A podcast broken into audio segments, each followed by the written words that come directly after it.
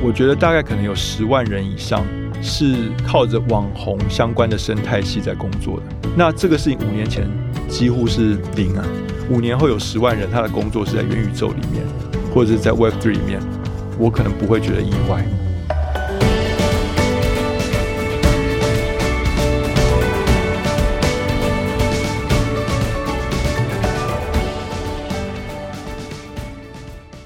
大家好，欢迎来到哈佛人物面对面的单元。那这一周呢，我们的主题是元宇宙来了，Web 三点零就在你身边啊！一连四天呢，也分享好多哈佛商业评论上有关于啊这一个主题的文章哦，蛮多的，然后再介绍一些新科技的发展。那到了今天礼拜五呢，当然就。也要再邀请一个重量级的贵宾哈，是我们台湾大哥大的总经理啊林之成总经理哈，他同时也是 AppWorks 的创办人哈，那所以他是斜杠斜杠人生哈。那我们发现说他这一段时间来的专栏很多都是在谈元宇宙啊或 Web 三点零，所以我们今天呢这个主题呢也邀了很久才邀到之成来到我们的节目现场，所以这个主题一直在等你可以来这个节目，我们才这个礼拜推出这个主题。哈，那我先邀请之成呢跟各位。听众打个招呼，是不是？好，玛丽姐好，各位听众大家好。好，那这个很荣幸能够来这边跟大家聊元宇宙跟 Web Three 相关的话题。好，那在进入这个元宇宙跟 Web 三点零之前呢，我们先跟志成闲聊一下哈，因为志成原来是创办这个 AppWorks 呢，应该是各位听众如果是财经界应该都不陌生哈，是台湾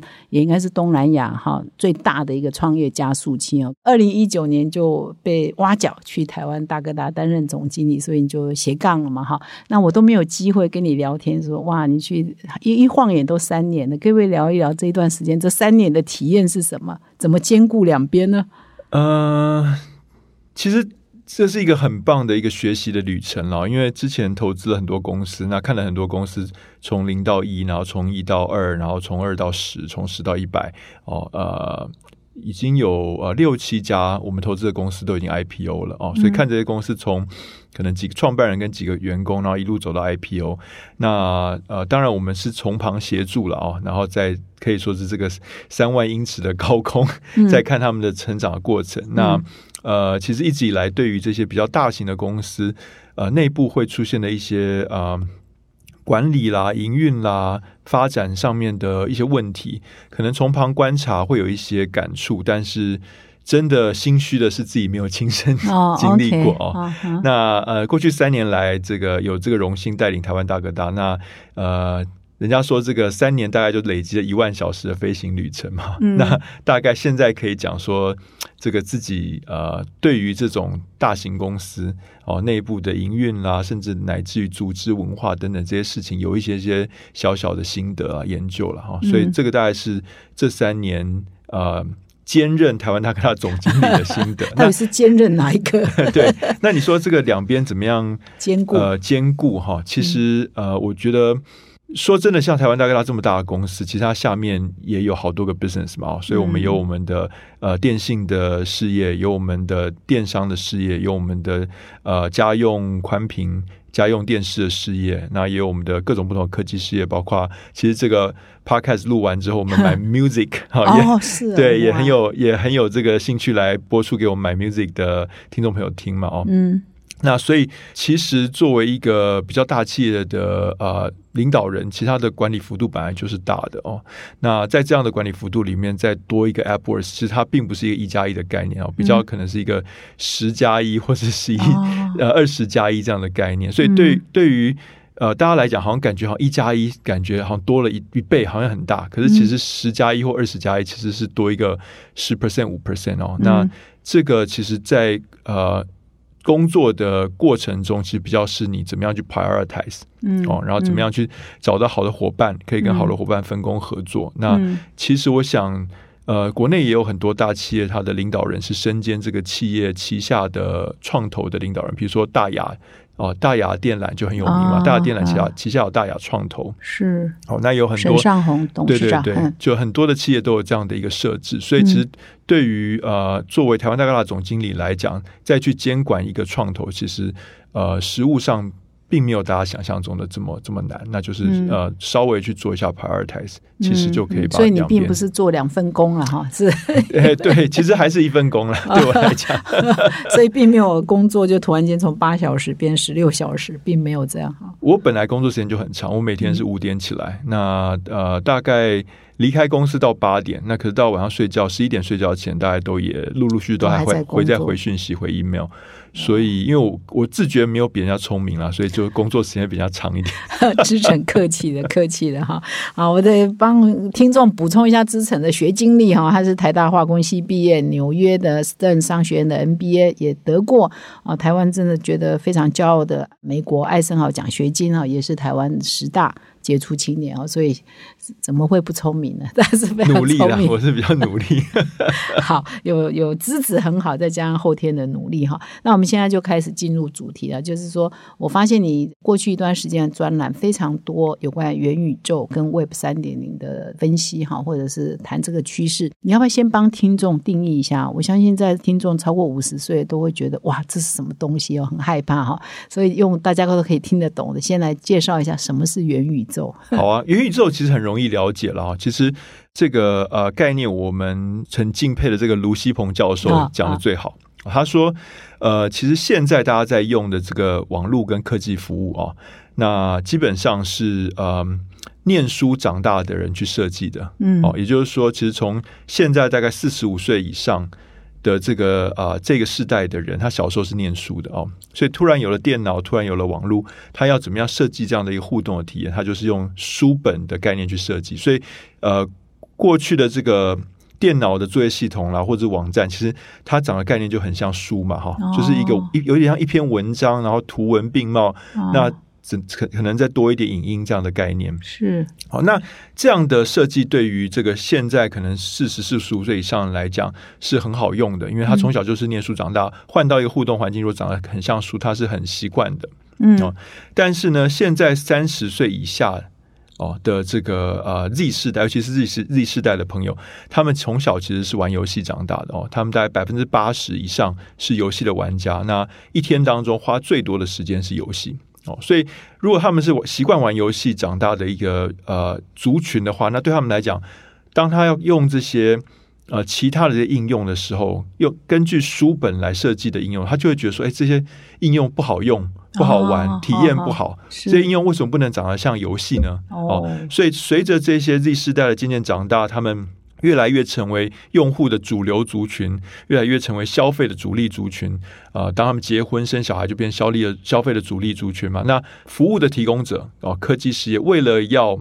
更抓住这一群人的胃口，那你势必必须要把你的服务，不管是食衣住行娱乐各方面的服务，变成长得跟游戏越来越像。哦，那这个其实就是所谓的元宇宙，也就是说哦，在这一群玩游戏长大的孩子，当他长大变成成年人之后，他除了玩游戏之外，他在取得生活中食衣住行娱乐的各种服务，他都期望这些体验能够跟游戏跟游戏一样很像哦。所以我称为元宇宙，它背后其实是一个游戏化的过程 （gamification）。哦，就是说，呃，这个世界上各种不同的服务，为了要投 Z 世代的用户以及 Z 世代以后的用户的喜好，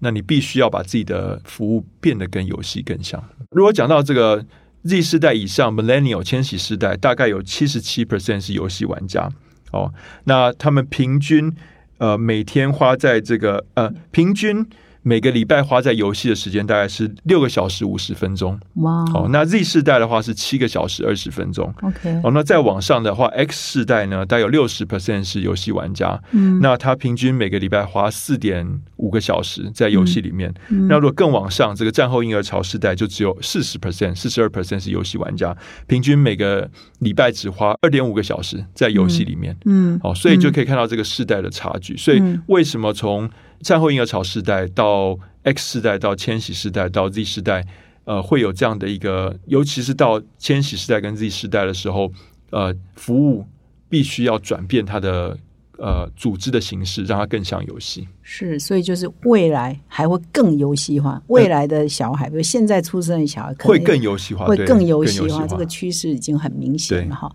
那元宇宙跟 Web 三点零，Web 三点零是又更更大的概念吗？把元宇宙包在里面吗？呃，应该说 Web 三点零它在 capture 是另外一个另外一个改变哦，嗯就是说呃，其实这个就要从 Web One、Web Two 去了解哦，所以嗯 Web One 基本上是一个读嘛，read 嗯哦，就是说 Web One 的时代，如果那个玛丽姐还记得的话，刚开始是企业做网站嘛，所以那个时候远见也做了一个网站，那把远见的杂志的内容刊单向没互动了，刊登在网站上，是对不对？那到了二零零四零五年，开始有一些新的技术，包括所谓的 JavaScript，包括所谓的 ActionScript、Flash。这个时候，那个玛丽姐可能记得，所以让用户也可以参与这个留言讨论，甚至到最后，用户可以有网志，嗯。哦，可以有部落格格。自己发表文章、上传照片，嗯。然后甚至现在有抖音哦，变成网红，对不对？所以从二零零四零五年之后，可能叫做 Web Two，它就变成叫做 Write，就是写，就是说，呃，用户从消费者变成、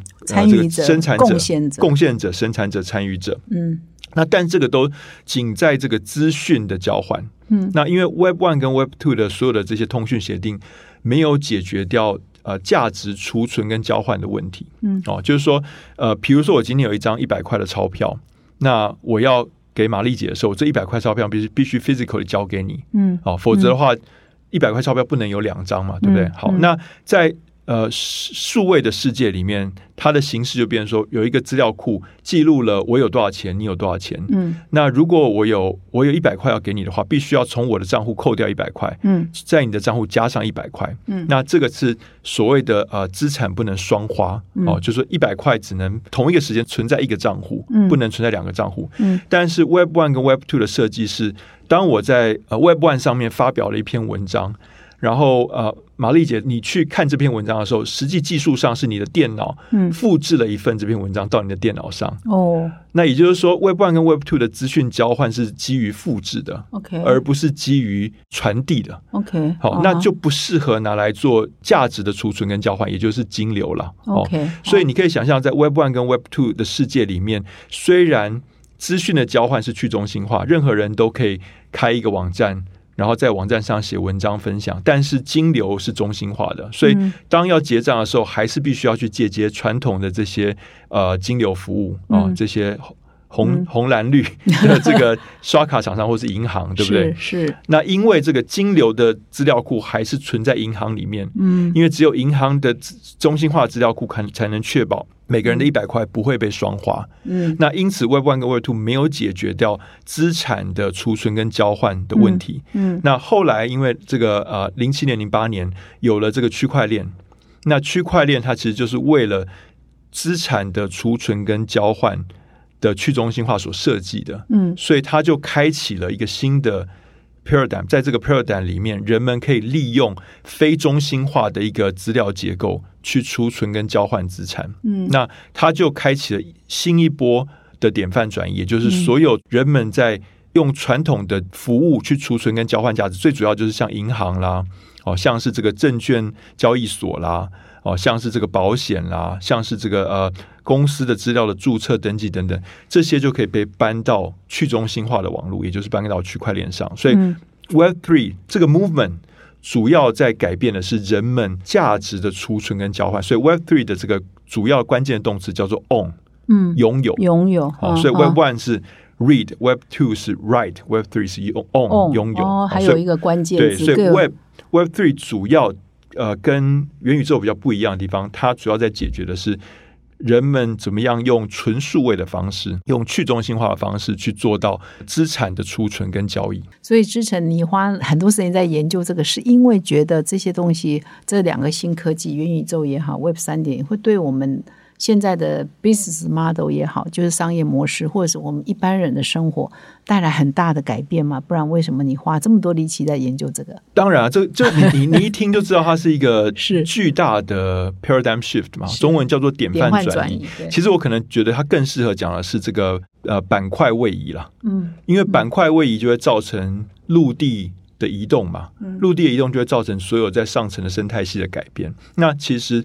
呃，元宇宙跟 Web Three 都是巨大的板块位移哦。元宇宙讲的是，因为这些呃千禧世代、Z 世代，甚至比 Z 世代更年轻的世代开始长大了，所以他们的兴趣跟嗜好跟前面的呃这个战后婴儿潮世代是不一样的。嗯，所以如果你用战后战后婴儿潮喜欢的的人们喜欢的服务去服务他们，是没有办法抓住他们的胃口的。嗯，那这这这这就代表过去专注在服务战后婴儿潮世代的企业。可能没有办法做出这样的转型，而它会变成一个新的新创的机会。因为新的新创，尤其是他可能自己本身就是千禧时代，自己本身就是 Z 世代，自己本身就是更年轻的时代，他更了解他的他的同才的喜好，所以他可以做出更符合这些呃这些世代所需要的游戏化的这些产品。嗯，好，我们再讲到这个。呃，Web Three，我们讲的是价值的储存跟交换，所以此时此刻人们的价值的储存跟交换是依赖传统的这个机构，比如说金融机构，比如说政府等等。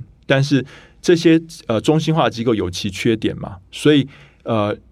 久而久之，人们会想要换到一个更稳定的机构，所以这就是一个巨大的机会啊！如果你生不逢时，没有经历到当初。金融业啊，deregulate 的那个那个阶段哦，台湾这个八九零年代有一阵这个金融业发新的执照嘛，那你如果没有经历到的话，你当然就没有机会。现在是一个银行大亨啊，对不对？但是现在 呃，Web Three 来了，DeFi 来了，道来了，对不对？呃，这个 DEX 啊，你有机会透过 Web Three 成为一个新的，在这个去中心化的世界里面新的金融大亨啊，对不对？所以说，它又是。创业者的机会，因为很有可能传统的企业在这个转型的过程中，其实其实这个 HBR 也常常在讲嘛。其实基本上，通常传统的这个企业都是这个呃，在这个创新者两难里面转不过来的。而当有一个新的 paradigm shift 发生的时候，通常都是新创业者抓住这个机会。那我要追问，你刚刚讲这个还蛮有趣，就是说，事实上，Metaverse 这个技术好像九零年代就有了哈。可是是脸书创办人，现在不叫脸书啊，就是 Meta Meta 哈，Meta 公司哈的创办，他改成突然全世界就知道哦，有一个叫元宇宙。所以为什么是这个 timing 突然间变成？是因为他讲的话吗？还是因为技术成熟了，他改变就立刻来了？呃，应该这样讲，我觉得元宇宙这个发展，它嗯没有一个很巨大的一个拐点。嗯，哦，元宇宙的这个发展一直以来就是一个连续性的曲线。嗯。它比较没有一个巨大的，嗯，不像 AI 哈，突然间那个打打败了棋王，突然间就说哦，这个 AI 运算，对，或者是说它真的那个拐点，我觉得还没有来，但是它的确一直在这个连续的曲线上发展。也就是说，呃，各种不同的服务，更游戏化的服务，其实是每天每天不断的在出现，然后这些服务都是在投。呃，Z 世代甚至年轻世代所好这样哦，那我觉得只是因为呃，Facebook 它在这两年它的传统的商业模式碰到一些挑战，包括苹果呃的手机里面推出了一个这个叫 ATT，就是不能呃让这些第三方的 App 比较不能追踪用户的数据，所以导致于 Facebook 的广告呃更没有效益。另外，它在用户用户的这个呃忠诚度这边也碰到了抖音的挑战。所以他发现，他本来的商业模式已经走到一个尾端了，他必须要有一个新的公司，必须要一个新的成长动能。所以他是主观的用自私的角度去提出，呃，他的公司需要往 Metaverse 转型，所以叫做 Meta。但是他并不是去指认出一个。这个技术的一个拐点，其实这个技术还是在一个连续发展的曲线上。到目前为止也还没成熟，对不对？应该说还没有出现一个巨大的拐点，没有出现 iPhone 出土的这样的一个巨大的拐点事件。因为要不要戴那个眼镜啦，那什么 Gear 都还没搞定嘛，对不对？其实我觉得元宇宙跟呃那个 VR 眼镜不又不一样，不一定有那么大的关系。就是说，你要游戏化，不一定要戴着眼镜玩。哦，就是说。对于现在 Z 世代的人来讲，他希望他方方面面的东西都更像游戏，不是代表说他随时都在玩游戏。嗯，也就是说，他今天呃出门上学、出门上班的这个体验，也希望更像游戏。嗯，他今天中午在吃饭的体验，也希望更像游戏。哦，他今天甚至这个呃学习的历程，他也希望更像游戏，而不是说。他的一天从早到晚都要在打游戏，都要在游戏的世界里面，这个两个观念是不一样的。所以我觉得如果你觉得元宇宙就是要戴上 VR 眼镜，这个是一个狭义的元宇宙。哦那我在讲的游戏化是一个广义的元宇宙。所以像你是打电动长大的吗？哎，我算是第零点五代打电动长大，因为我是一九七八年出生的嘛，哦，PC 是在八零年代开始普及，所以当我十岁的时候，呃你，家就有电脑，我家就有电脑了，对，然后呃，可能到十四岁的时候，我自己就有电自己的电脑了，所以呃，可以算是在成长中后期就开始每天黏在电脑爸妈一。定不准你玩电动吧？以你的家庭，哎，有电脑一定是会玩电动的，对，因为他电脑放在我房间，他们就管不了我。哦 对，OK OK，所以你也会让你的小孩玩电动，因为很多家长都会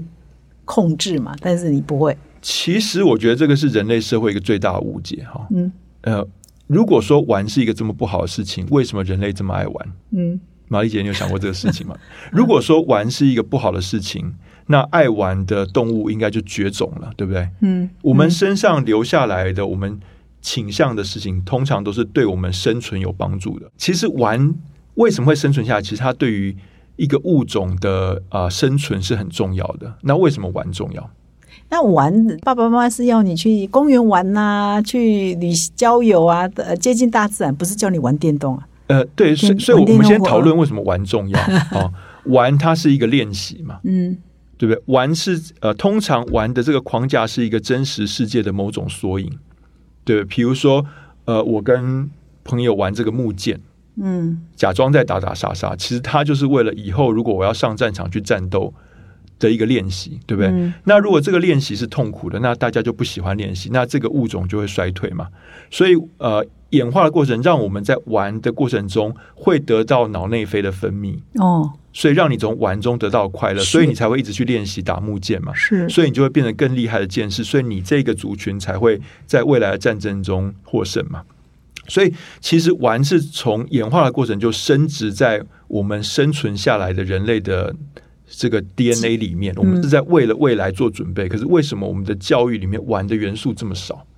为什么我们的教育要这么严肃？因为我们的教育，现在的教育其实是二次世界大战的产物。哦就是二次世界大战之后，大家各个国家都觉得随时可能在打三次世界大战，所以各个国家必须。那那个时候因为死伤惨重嘛，所以大家必须要把更年轻的人做一个预备军事教育。嗯，所以你看，其实我们现在的教育很像，军队的管理什么几对点要到校的头发什么，对以前还有罚金，所以它基本上是一个预备军事教育，所以不能叫你去玩，他要教教你的是服从。因为你随时都，明天可能三次世界大战打开打，或者我们这个第四次台海危机，哦 你就要上战场了危险啊！是哦，你就要上战场了。所以为什么现代的教育跟玩这么脱钩，甚至把玩妖魔化、邪恶化？啊，主要的原因是因为现代军事教育其现代的教育其实不是一种真正想要让呃年轻人变得一个全人，他是更专注在预备军事教育的。嗯好，那这个其实形成了一个缺点，因为玩是一个有正向循环的，会让人们喜欢的东西，但是嗯预备军事教育是一个负向循环，对不对？嗯每天都被骂，每天都被抄，所以它就会让人们讨厌教育，讨厌学习。那但是如果有机会去玩，你就会更想玩，对不对？啊是好，那刚刚玛丽姐讲的说，哎，爸妈其实是希望你去公园玩，不要在家里玩电脑。嗯那是假设说以后你去公园玩学到的技能，对于你以后在社会上有帮助，对不对？假设我去公园玩，我的体力变好了，我以后在社会上我要加入劳动，那我的体力变好，我的劳动力比较好，所以我以后在社会上就业比较好。但现在元宇宙来了哦，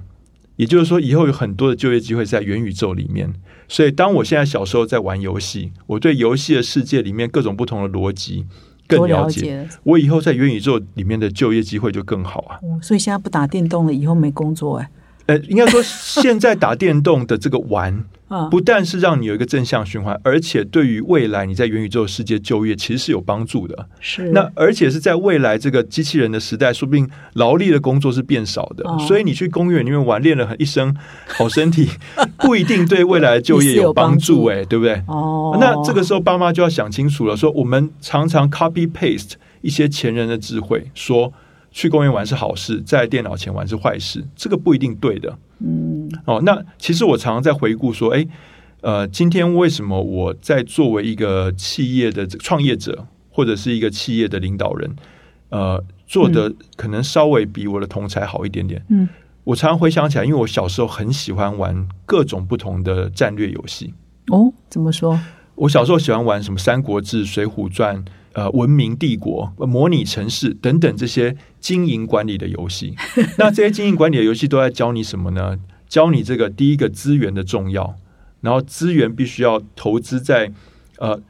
有智慧的投资在短中长期的专案里面。哦，你不能过分偏重短期，也不能过分偏重长长期。然后再教你说，比如说你作为一个文明帝国的总统，你会有这个将军。哦，比较鹰派的将军来跟你说要打仗，会有比较鸽派的这个呃这个外交部来跟你说要用外交方式处理事情。你会有这个城市里面的呃这个呃呃卫生官来跟你说我们现在要投资城市。那会有会有这个呃交通官来跟你说你要建设建设道路，那你要怎么去平衡？嗯，所以在这个过程中，你都在练习怎么怎么当一个好的领导人。嗯，所以我常常回想起哦，原来我小时候玩这么多。策略类的游戏其实为我准备了好好了，以后我要当一个创业者。嗯，所以我现在为什么当创业者的时候，我稍微比较感觉比较呃上手，比较游刃有余，不是因为我天生天生有这个 DNA，而是我小时候玩的比较多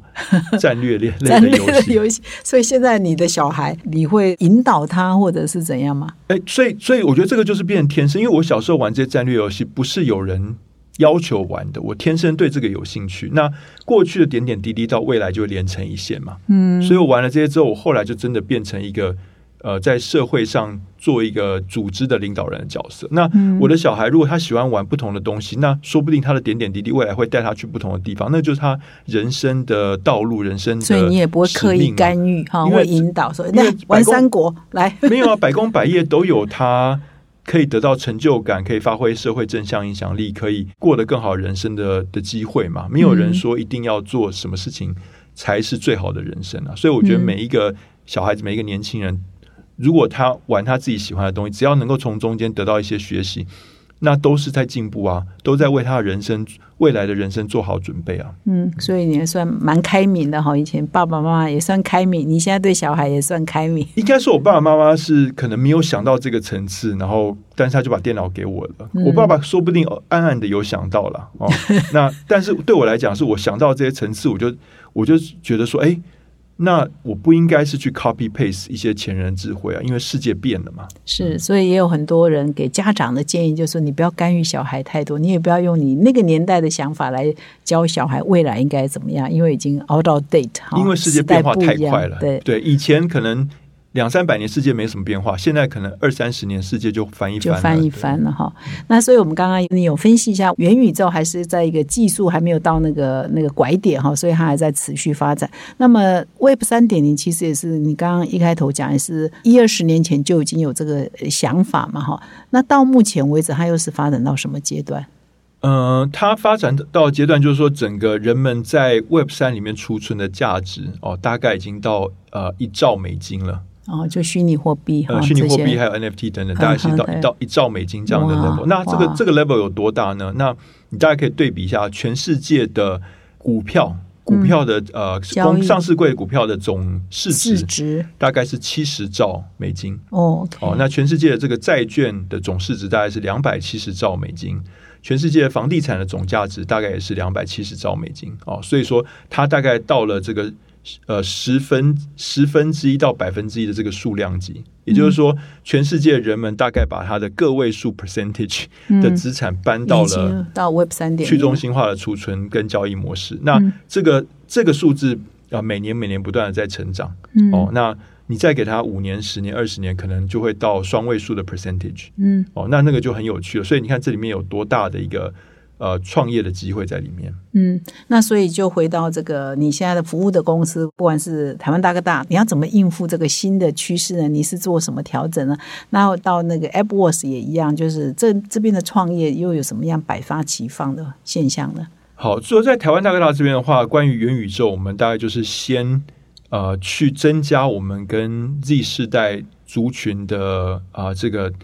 呃服服务他们的这个是。广度跟深度，嗯，哦，所以在过去三年，我们其实增加了呃许多的业务，比如说我们增加游戏发行的业务，嗯，哦，那我们现在发了发行了三款游戏，哦。哦，包括这个英雄联盟、激斗峡谷哦，包括这个特战英豪等等，那其实都蛮受年轻族群的欢迎。嗯，另外，我们也推出了一个叫做 GeForce Now 哦，跟 NVIDIA 合作推出一个叫 GeForce Now 业务，它是一个云端呃三 D 游戏串流的服务，也就是说，呃，如果你的手机、你的电脑上面没有很强的显示卡，你还是可以透过我们的云端显示卡去玩呃三 A 级的游戏大作。嗯，好，那我们透过这些游戏的发行跟游戏呃运算平台的经营，去呃增加我们跟呃年轻用户的这个的互动哦，这可以 reach 到多少人呢？可以呃 reach 到全部加起来差不多有百万的哦，也有这么多越活跃用户哦。OK，三十岁以下的，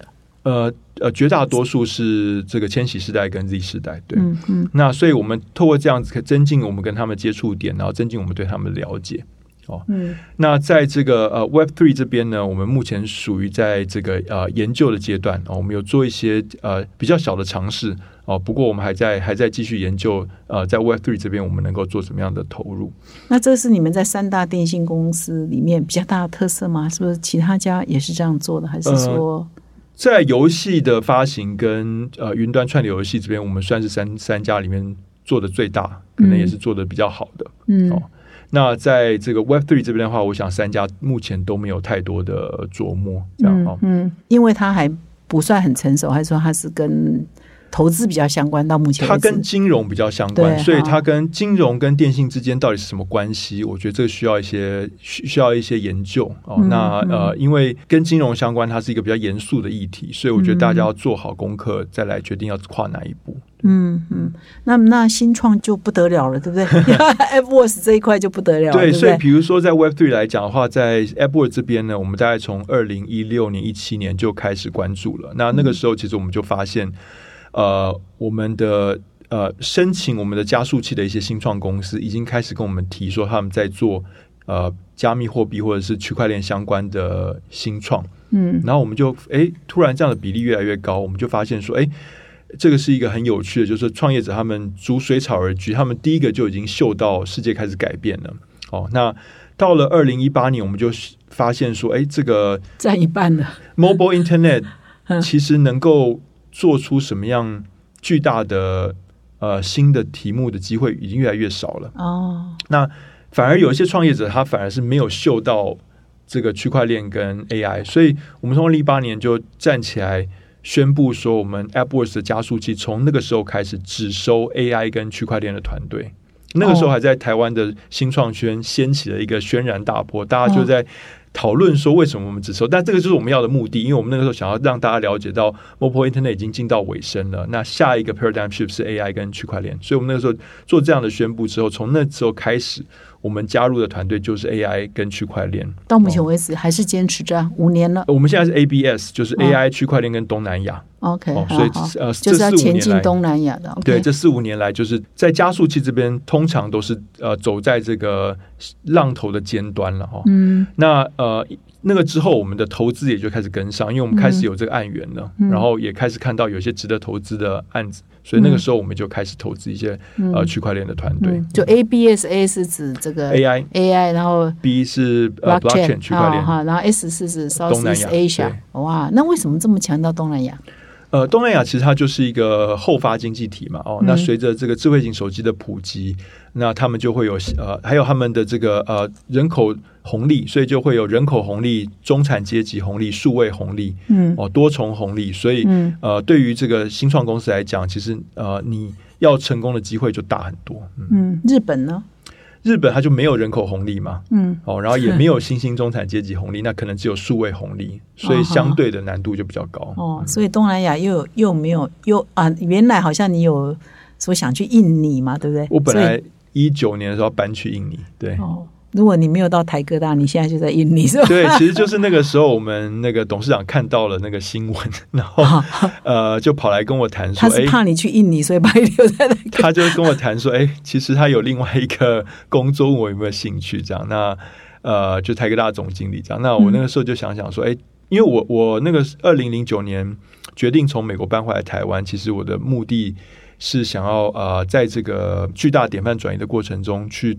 呃帮台湾一把，让台湾有更好的成长的动能，这样哦。那所以我那个时候去思考说，我去印尼当然也可以做一个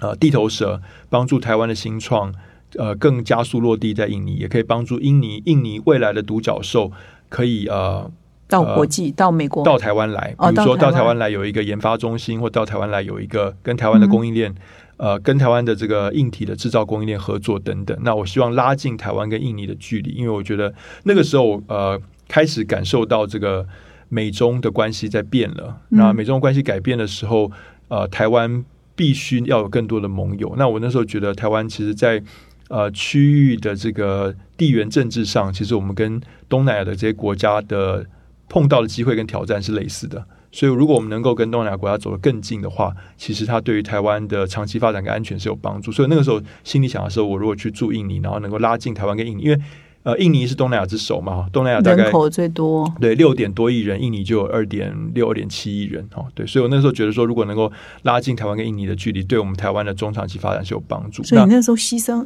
打算牺牲那么大？也不算牺牲了，就是就是我想要身先士卒去做这个桥梁的角色。那当然那个时候，呃，回头思考台湾大哥大这个机会，那台湾大哥大的机会就是说，它能够呃让台湾大企业跟新创的合作，呃，做出一个示范。哦，那如果这样子一个成功的示范的话，就可以，我觉得可以带动整个台湾。大企业跟新创合作的这个风气，那其实台湾大哥大也可以去跟东南亚的新创合作啊。嗯，那如果台湾大哥大去跟东南亚新创合作的话，那也会带动台湾大企业跟东南亚新创合作风气。那同时间，我觉得就会对台湾两个贡献：第一个是让新创对于台湾的影响力再加大好几倍；第二个是让还是可以让台湾跟东南亚距离接接近。所以我就说两个选两个 option 选，想了一下，我就决定。好，那我我愿意接受台湾大哥大这个挑战。嗯，so far 很好。so far 我觉得这个学习很多。那当然，那个呃理想还还没有革命尚未成功，同志还在努力。所以你定那个 ABS 的目标也就在二零一八哦，对不对？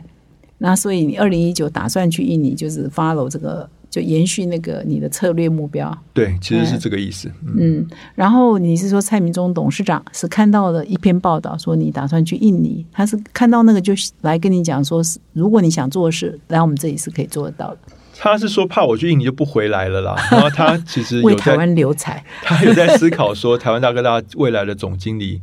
呃，是是，因为那个时候我是读懂嘛，嗯，他有在思考说，那个时候台呃台湾大哥大总经理那个时候届龄要退休，那他在思考说，台湾大哥大的总经理是不是考虑呃呃不同背景的引进一个科技背景的，那他希望能够带领台湾大哥大转型成为一个科技电信公司这样，嗯。那你刚刚提的很好，就是说当初加入的愿景之一是让大企业跟新创公司可以合作啊，有一个 model 可以跑出来。那你可不可以分享一下这个 model？现在你比如说有没有什么想法，已经磨合出什么样的模式出来？好，那可以套到别的企业去。其实呃，台湾大哥大在我的鼓励之下哦，大概呃这个三年来，大概跟新创合作案子大概二三十个哦，那都有一些。呃，对于事业上的贡献哦，但是我目前为止还在呃，cook 的是一些更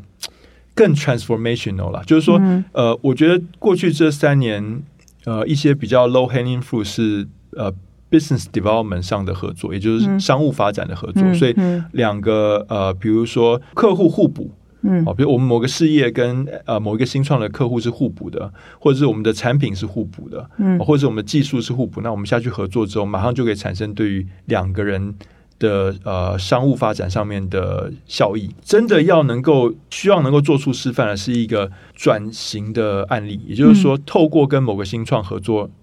带动了我们一个比较大的转型。那你当初本来要去印尼嘛？你觉得如果啦，如果你现在当然不可能啊，这个。就是你还是会留在台湾大哥来。我说当初要去印尼实践的那个理想，现在还是一个对台民嘛？如果现在有人去啊，不是你本人去啊，别的像你这样也也是很有抱负的新创公司的负责人到印尼去，也有那样的机会吗？呃，其实那个事情已经在发生。那我觉得如果呃有更多人让它加速是很好的哦。所以其实时至今日，你去看很多东南亚的独角兽。都在台湾有一个呃有一个相当规模的团队，大的当然像虾皮啦，然后像旋转拍卖，像这个小宝返现，哦，那还有包括像这个 GoJack 哦，那中型的包括像什么 Zendit 啊，这个啊、等等。哦，在台湾他们都把大台湾当做一个研发研发的基地哦。因为我那个时候分析说，在整个东大东南含台湾在里面。哦，呃，它的本地的高高等教育市场能够有工程团队、工程人才的产出的值跟量的，其实就只有台湾跟越南。哦，还有越南对哈，，那但是台湾呢，更特别的是，我们呃有一些国际的公司在这边有呃巨大研发团队，包括 Google 等等。Michael，哦，所以它有一些跟国际接轨的研发实力。所以，如果你东南亚这些新兴独角兽，你有一天想要跟 Google 站在同一个舞台上竞争，那你要去挖 Google 的人，你就其实台湾是少数一个嗯你就近可以挖到的选择。那大陆呢？大陆是跟我们竞争，还是说它是这一个不是它的优势呃，就是在这个一七八年之后，哦，这个啊？呃中美两个阵营了哈。锻炼之后，其实这两哦个科技产业的距离就越拉越远，中间的这个网络长城就越来越高。嗯所以其实呃，中国的这些科技生态系有点像在里面闷烧。哦，那当然有少数出海成功，像抖音，但其实绝大多数都闷烧在里面。嗯那在海外的这个科技生态系，其实还是呃，还是主要是美国在主导哦，包括包括 Google、包括 Apple、包括 Facebook 等等。那以及在东南亚这边有一些新兴的独角兽，这样。所以呃，中国的这边的科技科技产业的发展，有点像是他自己独自的一个生态系。嗯，那你从二零一八年就定这个 ABS 策略，到现在五年了嘛？哈、嗯那在 AB 这两个领域的新创，呃，是不是台湾现在是是属于什么状态？是案子很多，很多年轻人很有想法。现在我们台湾是机会是多大？当然，你若要跟这个十二三年前我那个时候刚要回来投入的那个状况相比，那个时候。呃，最近那个你们的有刊也写了一篇嘛，就是回顾这个十年这个创业的。对新创生态的发展，就十年、啊十几年前的有真的有点像是一个沙漠这样。啊，哦，那现在是一个我觉得蛮蓬勃发展的一个生态系，就是说，呃，每天几乎是每天每天都有新创的好消息，不管是募资也好，被并购也好，呃，这个上市也好，台湾日前才有又有一家公司去 NASDAQ 上市，叫大猩猩科技嘛，哦，嗯。对，所以呃，想当年我们呃的梦想啊，去 NASDAQ 上市，现在其实陆续都有台湾公司实践了哦。哦。然后去日本上市的也有，在本土长出来的独角兽也有，所以这个生态系，那甚至是我们的资本市场也愿意给啊、像九一 App 这种公司五十到一百倍的本益比哦，这个我们嗯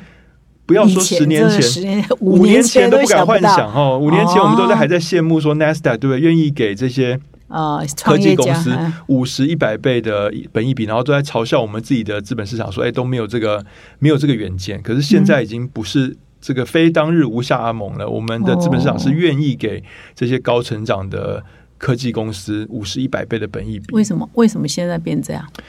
呃，我觉得有一个有趣的事情是，呃，过去两年的疫情，让很多的新的年轻的投资人加入了资本市场，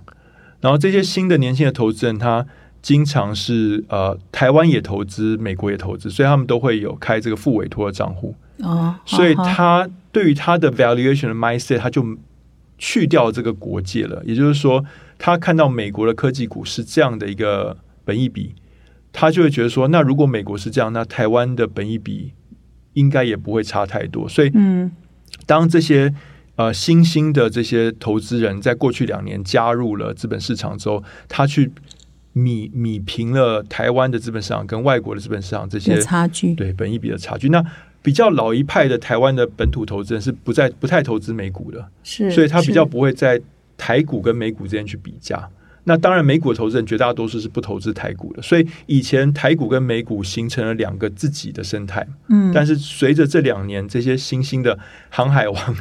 哈这个这个呃晒单高手，这个呃呃牛市股神、少年股侠 加入的时候，去米平了这两边的资讯落差。那你说年轻人投资的或者到海外投资，就是买股啊，或者一般的理财多了，就会引造成创业的人比较多，还是创业的公司比较多？造成它的比价效应，就是说他他好，拿台湾的投资资产去跟美国资产比价。哎，如果亚马逊，如果 Shopify，啊，哦，是两百倍本一比，那九一 app 给他个一百倍本一比也不算过分啊，对不对？那我买不到 Shopify，我去买九一 app，好，它可能就有这种比价效应。那当九一 app 是一百倍本一比的时候，就造成了年轻的创业者说，哎，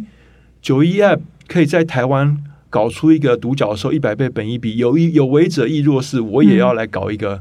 厉害的科技新创，对不对？所以它就形成了一种正向循环，嗯，所以它就激发了更多的。哦，这个 ABS 啊，AI 跟 Blockchain 的这个新创公司在台湾发生。所以现在你所接触到 AppWorks 所接触到这些创业的年轻人哈，他要懂 AI 啊，他懂 Blockchain，都要什么背景的人呢？通常都是什么背景的人？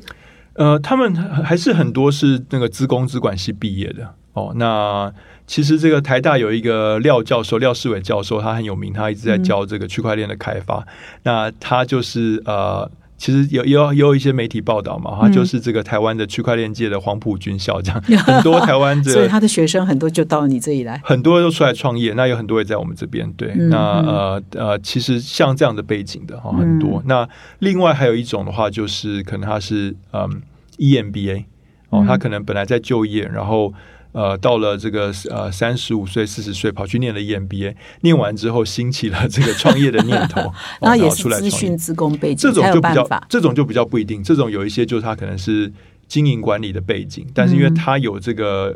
呃人脉，有这个管理的实力，他可以去 recruit。嗯，哦，他的呃相关的同仁，让他组织成一个可以作战的团队。嗯，那么所以这五年来最成功的会是哪一家呢？你已经看到那个苗子要冒出来的。你说在在你的 AppWorks 的辅导的公司里，我如果在区块链里面的话，台湾目前呃这五年来我们辅导里面最成功，可能算是这个呃 Blockto。嗯哦，Blockto，那 Blockto 它是一个呃加密货币的钱包，嗯哦，那在这个它所服务的一个公链叫做 Flow 这个公链上，有百分之八十的用户都是透过 Blockto 来持有这个 Flow 的货币，也就是说有一个全世界呃前五大的这个公链，嗯。哦，那它的这个呃最主流的钱包是由一个台湾团队开发的，嗯嗯，哦，那当然还有一些。不是我们培养，比如说像是这个呃 c y b a v o 哦，最近刚刚被这个呃 Ethereum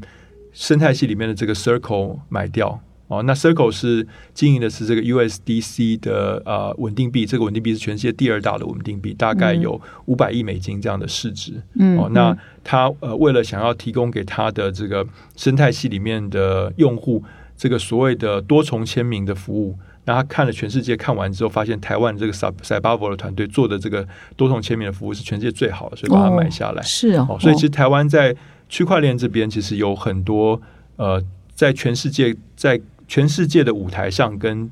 呃 Web Three 第一流的团队在竞争的这些新创公司，所以台湾不差喽。这样听起来，台湾相当强，在 Web Three 的世界里面相当强。那元宇宙呢？呃，元宇宙的话，其实它主要是游戏化嘛。哦，那台湾比较可惜的是，我们在呃这个两千年之后，我们的游戏产业经历了一个比较呃没落的时期。哦，主要是以代理代理为主，比较少在做开发。所以台湾现在在这个游戏化的开发人才是比较缺的，比较缺的。所以因此也就比较限制了我们游戏化相关的发展。嗯。那现在就是元宇宙的发展也好，Web 三点零的发展也好，怎么办呢？那个四十五岁以上的人会被抛在后面吗？怎么办？这一群人怎么办？我们应该怎么样跟上时代？呃，其实这里面就是有有有一个很有趣的案例哈，就是说，呃，台湾有一家呃这个手机公司，它现在已经没落了，但是它有一阵子是非常强的。嗯，那这家手机公司有一阵子它想要跟 Facebook 一起做手机。我 Facebook 找他一起做手机，那呃，这个手机公司的领导人他就想要去了解这个 Facebook 是什么，才能跟他一起做手机嘛？那他的解决方案是什么呢？他是去找了几个年轻人来告诉他 Facebook 是什么。哦好，哦好。那想当然尔，他透过这样的方式是没有办法理解 Facebook，最后这个跟 Facebook 合作做手机就失败了。哇哦。所以你觉得很可惜？那我觉得很可惜的是说，其实 Facebook 这个网站也没有要收钱，嗯，你就自己去开一个账号，嗯，然后就开始用啊，嗯，然后用完你就会有一些想法啦，对不对？嗯，然后你就可以更了解到你要怎么样把一个 Facebook 手机做好。那那这所以些年轻人到底告诉了他什么？这些让他答年轻人就有点像瞎子摸象，他们各自用他们各自的角度，我也在场嘛，嗯就是我帮他我帮他召集五六个年轻人的。那我们就各自用我们各自的角度去告诉他这个 Facebook 是什么，但他从头到尾自己都没有去开一个账号。嗯哦那我觉得这个案例就是告诉所有的企业的领导人跟所有的基基本上所有的人了，就是说，其实这些服务从来就没有年龄限制，没有人规定你几岁以上或几岁以下可以用或不能用。所以，当你自己画地自限，觉得这个是别人在用的服务，你不去尝试它，那你就变成老一辈了。嗯当你没有画地自限，你去用它，那不管你的生理年龄是什么，你都是年永远是一个年轻一辈的人。嗯嗯，所以，不管是比特币、以太坊、智能合约、DeFi，你就去玩玩看。就去玩玩看啊！尤其是你又是、啊，就就是一开始就不会玩，又不好意思问人、啊，就问人啊永远不会就会、问就问问小孩，小孩给你臭脸，觉得不耐烦，那就问公司里面的年轻人，问公司里面的实习生啊，啊，好那就就去玩，搭配一个实习生，对不对？就去玩啊。那、嗯呃，玩了之后你就会有心得嘛，然后你就开始在呃去读相关的文章，那你就会开始去对这个事情有理解了，对不对？所以我觉得最忌讳的就是裹足不前，把自己，当你把自己定义为一个这个呃。老一辈的时候，你就真的变成老一辈。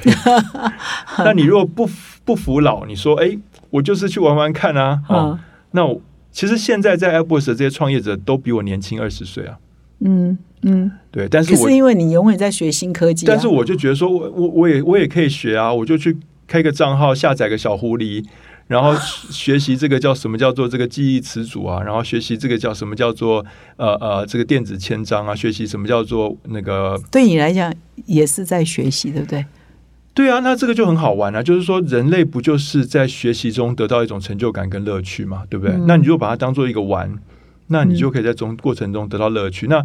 呃，你就去玩玩看，有时候小赚点钱就很开心啊，对不对？有时候小赔一点钱啊，我到底做错了什么？这个都很好玩啊。所以你刚刚讲那个脸书手机的故事，你没有告诉那个负责人说。秋多妈对你不要先决定，你先去开个账号，你先去我自己玩，但他听不进去吗没听？没听进去啊，对啊。哦，OK，所以从那里你就可以看出这家公司后来为什么会衰败了，对不对？嗯嗯嗯，这个是很好的提醒哈，所以呃，所有的这些大家都可以去玩玩看啊，只是说他可能要配备一个年轻人在旁边教，手把手的教，另类学习。其实其实网络网络上也都很多教学文啊，嗯，就是说，如果你呃真心想要学的话，也不一定要，就是说你先爬文嘛，然后爬完之后真的有卡住的时候，你再找一个人问一下，其实很快就过关，因为这些服务也都希望你来用啊，嗯，所以他也都希望你会学会啊，所以他其实门槛没有那么高的。嗯，那你预测五年后，哦，我们的工作、我们的生活会因为元宇宙，会因为 Web 三点产生什么样的改变？那个 scenario 会有什么不一样？我们每天起床，或每天上班，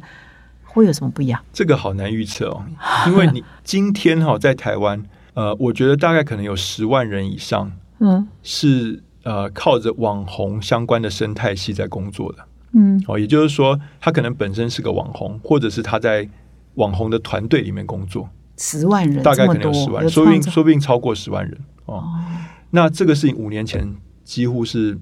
零啊，但是短短的五年就有十万人是这样的工作。那现在从这个时间点往前看，就是说，说不定十十年呃五年后有十万人是在各种不同的元宇宙或 Web Three 里面有一种新的工作，但是我比较难预测说那是怎么样的工作。嗯，但是如果你要说五年后有十万人他的工作是在元宇宙里面，或者是在有 Web 可 Three 里面，我我我可能不会觉得意外。哦嗯，但是我们的工作就是现成的公司工作，那工作内容会有不一样吗？会啊，你看玛丽姐现在也是个网红啊，你就在录 Podcast 啊，对不对？好好，对啊，所以说我反应真快，没有没有，所以说我觉得所有的这些框框都是你给自己的，嗯，或者是公司给自己的。嗯但其实世界上没有这些框框啊，嗯只要你愿意踏出一步，其实你会发现没有这些框框啊，对不对？嗯。好，那刚刚有提到说，对比较资深的人有一些建议哈，就是你就去做就对了哈。那我也发现说，你今年四月我们工商协进会七十周年的时候，也特别邀请你去讲元宇宙嘛，哈，这些都是资深企业家在台湾非常有影响力，表示他们对这个主题也是很焦虑嘛，哈。所以你那天的演讲，你有感觉到啊、呃这些资深的企业家们，这些企业家们，他们有有对这个主题的了解，会想要踏入的程度有多少？呃，我觉得是这样讲，就是可能就是因为那个 Facebook 它宣布了它转型为 Meta 这件事情，所以让所有可能过去在上下游或者是有沾到边的这个企业家开始意识到说，哎，这事情是不是在 Facebook 的强力推动下会加速成为主流了？所以他们就开始关心哦。不过我觉得就是有时候这些演讲就是佛度有缘人呐、就是说呃讲了，然后也鼓励他们去。踏出几步来尝试哦，家里都有儿子、孙子嘛哦啊！如果 他们孙子都出来了，对对，有些应该是孙子。对，那他们如果在玩游戏，你去陪他们玩一下，对，去了解他们这些 Z 世代的观点啊哈。对，不过我猜可能可能转换率也不一定特别高，是就是习惯已经已经都养成了，实在是没有他只要放手让年轻人去做就好了。或者有的时候他是我真的觉得他们是自我设限，就是觉得那个不是我的领域，这样我的领域是这个领域，这样。嗯，理解。好，我们今天呢跟资诚聊得很愉快，不知不觉已经好像超过一小时哈。那所以呢，就是你刚刚也讲了，很难预测说五年后这个技术会发展到什么，会不会出现一个拐点也不知道，对我们未来的工作也会又会产生哪些影响，现在也很难具体预测嘛哈。但是现在这一方面的书也是越来越多，知识也是越来越多，所以最后呢，你给我们听众。做一些建议，然后做个总结，就是我们怎么应应这个元宇宙来的 Web 三点零来的新时代，工作与生活。我是一九九九年出来创业，那个时候做的是个电商公司。那两千年就碰到达康 股灾就 crash 泡沫。那那个时候，玛丽姐应该还记得，两千年的时候，很多人就在说电商是骗人的，永远不会变成主流。但是时间快转二十二年，时至今日。大概没有人会说电商不是主流了。嗯，那我觉得这个呃，不管是元宇宙跟 Web Three 一样，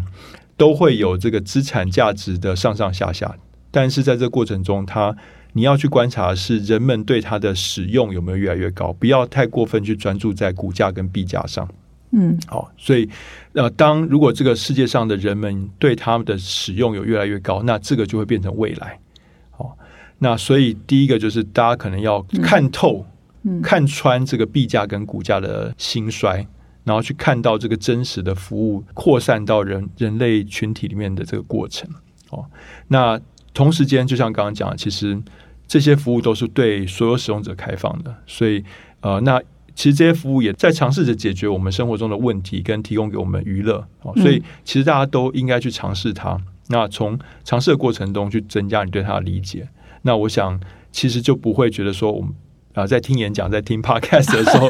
啊，觉得这个呃格格不入，不知道大家讲什么。是那呃，我想大概是我会对于未来的这个五年、十年、二十年这些典范转移渗透我们人类社会的过程中，大家要怎么应应去拥抱它，提供给大家的一些参考。嗯。啊，谢谢资诚的分享哈。其实上，这个产业转移、典范转移，现在是每五年、每十年就来一波哈。所以我们也是啊，这个不是今天的主题啦。不过刚刚讲到这个，我就想到很多听众，如果你是父母的话啊，你小孩又还很小哦，不要太干预他做什么事情哦，因为他未来要面对的世界跟你的时代已经会天差地别。所以你现在给他太具体的限制，说这个不能做，那个不能做，一定要做这个，可能以后都是害了他哈。所以你的儿子不是你的。儿子，